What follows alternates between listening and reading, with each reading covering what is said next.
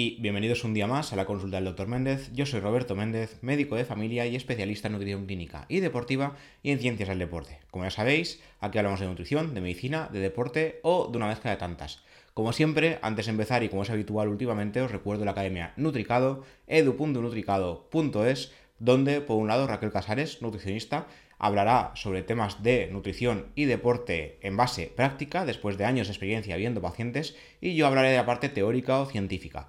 Los cursos se elaboran así, hay una parte teórica, que es mi parte, y la parte práctica. Os invito a entrar en la web edu.nutricado.es, donde poco a poco iremos subiendo más cursos de diferentes temáticas, siempre basados en nutrición.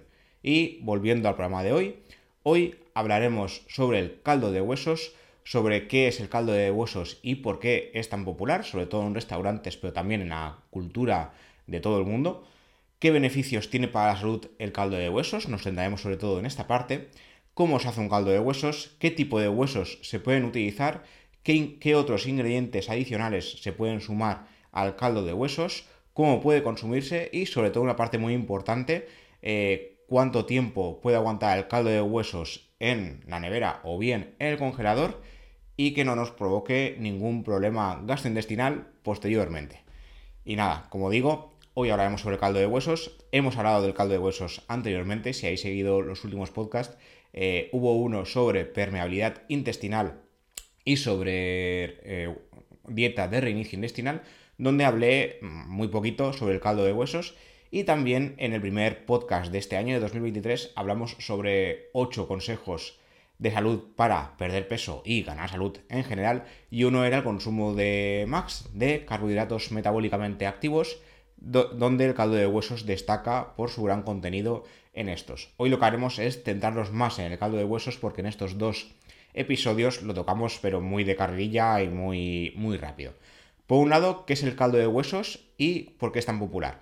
Esencialmente, un caldo de huesos es una receta que se prepara cocinando huesos, sin más. No tiene más secreto que los huesos. Hoy en día pues es algo más elaborado, podemos comprar ya los huesos tal cual. Antiguamente lo que se hacía era aprovechar los huesos del animal que se cocinaran ese fin de semana, normalmente en las casas. Yo por ejemplo recuerdo cuando era pequeño que eh, en mi casa se, eh, cuando se hacía paella, yo soy de la comunidad valenciana, eh, el conejo se, se, compraba entero. Entonces mi abuela lo que hacía era pues despiezarlo en, en, huesos, carnes y demás. Pues ahí lo que se hacía muchas veces era guardar los huesos y hacer caldo a partir de esos huesos. Hoy en día pues somos más modernos, entre comillas, y los huesos se venden por separado.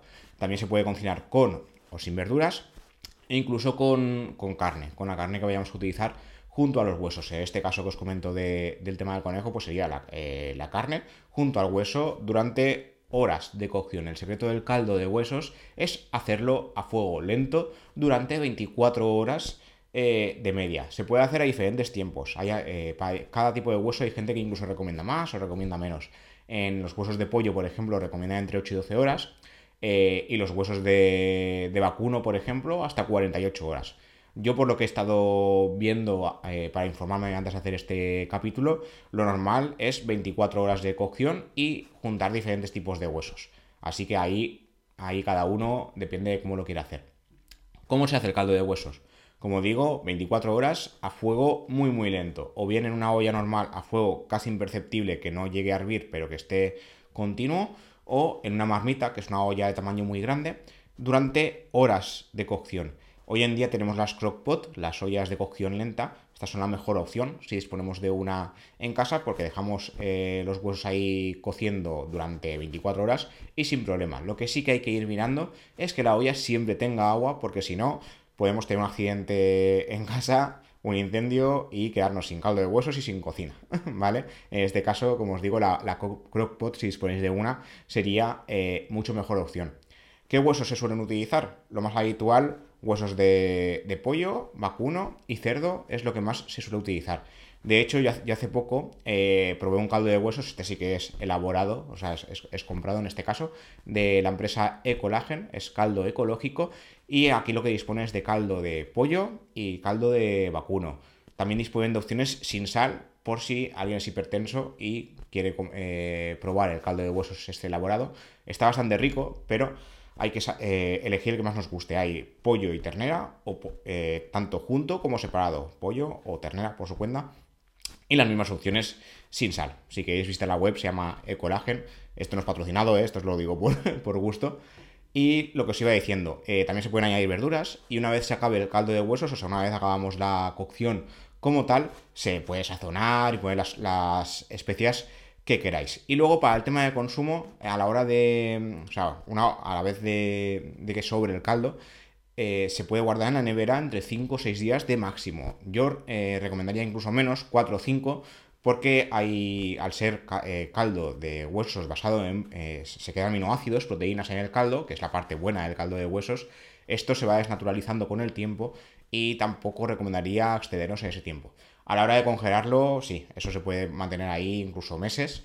Uno o dos meses es lo más recomendable, hasta tres, pero ahí habría que tener cuidado e ir utilizándolo sin que perdamos el tiempo, ¿de acuerdo? Pero a la hora de dejar en nevera, 4 o 5 días sería lo máximo recomendable. Y en principio contraindicaciones, a menos que seamos alérgicos a algún ingrediente que pongamos en ese caldo, lo normal es que no haya ningún problema. ¿Vale? Entonces, eh, centrándonos en los beneficios del caldo de huesos, que sería eh, la parte esencial eh, del programa, ya en su día hablamos de algunos, relacionamos el caldo de huesos con la permeabilidad intestinal y con el tema del consumo de MAX, de carbohidratos metabólicamente activos, pero hoy lo que haremos es eh, esquematizarlo un poco más y hablando un poco más de cada uno de estos beneficios, porque siempre os he pasado muy eh, rápido y hace poco hicimos un pequeño vídeo, una píldora de, aprendizaje en la Academia Nutricado, tanto en Instagram como TikTok, hablando del caldo de huesos. Yo hablé de la parte científica, que es lo que comentaremos hoy, y Raquel sobre la parte práctica. Entonces os lo voy a desgranar un poquito más. En el tema del caldo de huesos, una de las cosas que, más se buscan es el colágeno, que resulta que eh, los huesos disponen de mucho colágeno y de mucha gelatina alrededor, y se sabe que el colágeno se, relaciona con una mejor salud dérmica y articular. En principio, se supone, de esto hablaremos un programa aparte, que voy a hacer un programa solo sobre suplementos del colágeno, que el consumo de colágeno eh, ayuda al bienestar dérmico y articular, a cuidar bien la piel y las articulaciones. Existen muchas teorías al respecto, pero lo que se sabe, se ha visto por diferentes estudios, que por consumir colágeno externo no vamos a tener más colágeno interno, ¿vale?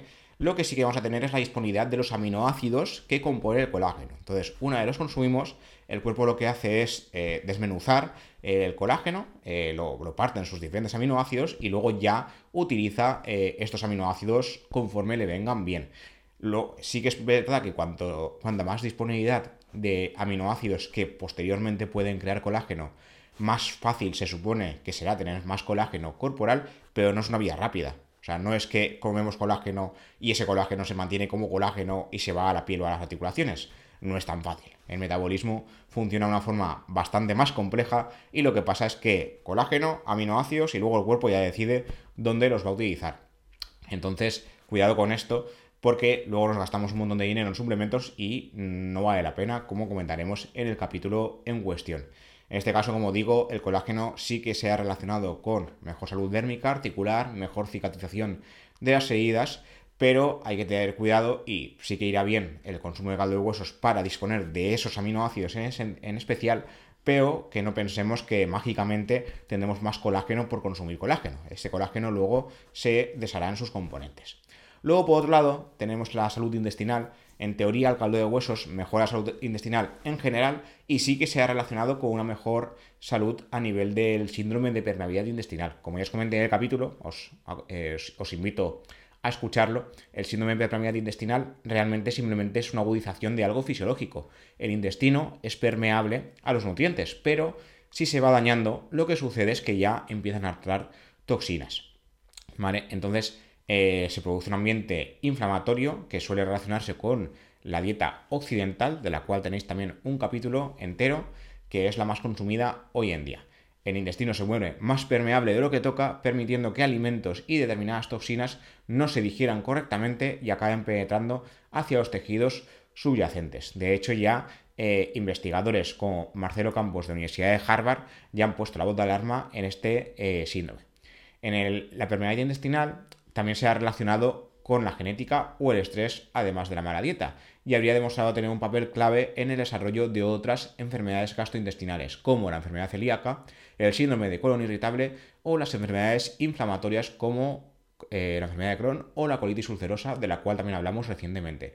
En teoría, hay un aminoácido, la glutamina, que se encuentra en cantidad en el caldo de huesos que ayudaría a mejorar la permeabilidad intestinal. De hecho, ya se venden hoy en día suplementos de glutamina con el objetivo de mejorar esta dolencia. Yo os recomendaría antes hacer un caldo de huesos en casa o bien si queréis comprarlo, aparte del que os he comentado de Ecolagen, que es eh, Ecolagen, perdón, es que lo he dicho en valenciano. Eh, este es ecológico, eh, es un pelín más caro, pero en cualquier supermercado podéis buscar caldos de huesos de calidad y probarlos, o bien, la mejor opción de todas, hacerlo en casa. ¿Vale? Luego, como tercer beneficio, este ya más supuesto, eh, otro de los beneficios que se ha asociado con el consumo de caldo de huesos es la mejora de los resfriados. Sí que existen estudios que relacionan el consumo de sopa de pollo con mejoras de infecciones eh, respiratorias leves, mejoras en parte, es decir, si un resfriado suele durar 5 o 6 días, sí que se ha visto que se reducen los días y mejora la sintomatología subjetivamente. Pero no es que el caldo de huesos o el caldo de pollo sea mágico, sino que simplemente pues el tema de que sea un caldo calentito, y eh, la textura del mismo parecen eh, mejorar sintomáticamente estas dolencias leves, pero no son curativas como tal.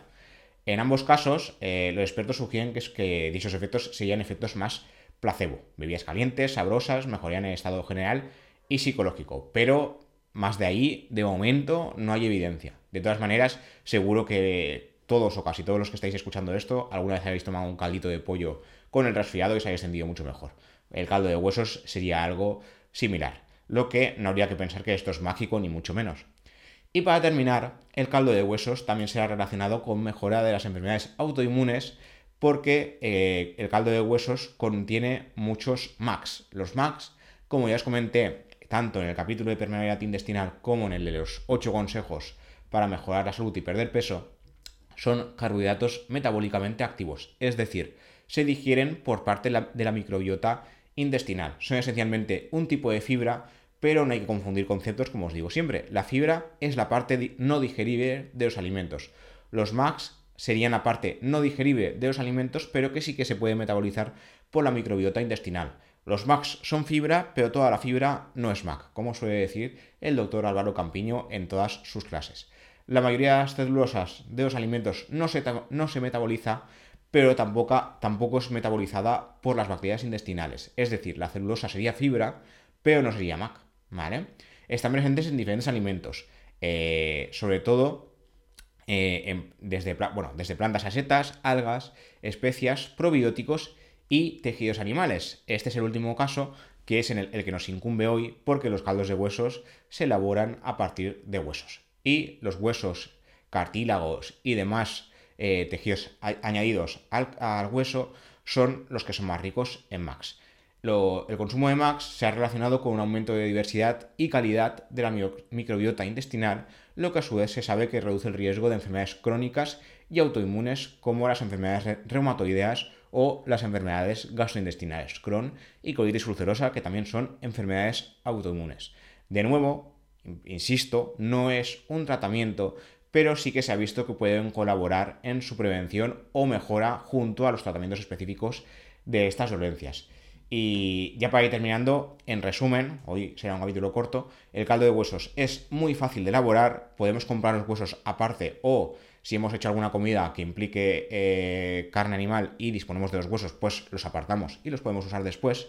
Y lo que hay que hacer sobre todo es mantenerlos durante muchas horas, se pueden usar solos o en compañía de verdura o de la misma carne, se puede dejar en el mismo sitio.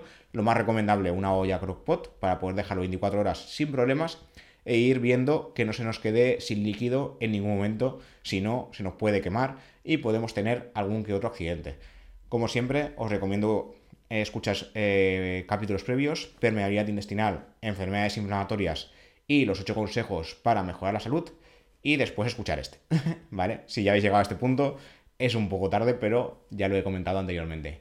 Y finalmente, gracias por escuchar, gracias por estar ahí y ver esto en YouTube o escucharlo en las diferentes plataformas, Spotify, iBox, Amazon Music, Google Podcast o la plataforma que utilicéis. Como siempre, nos vemos y nos escuchamos en siguientes episodios. Hasta la próxima.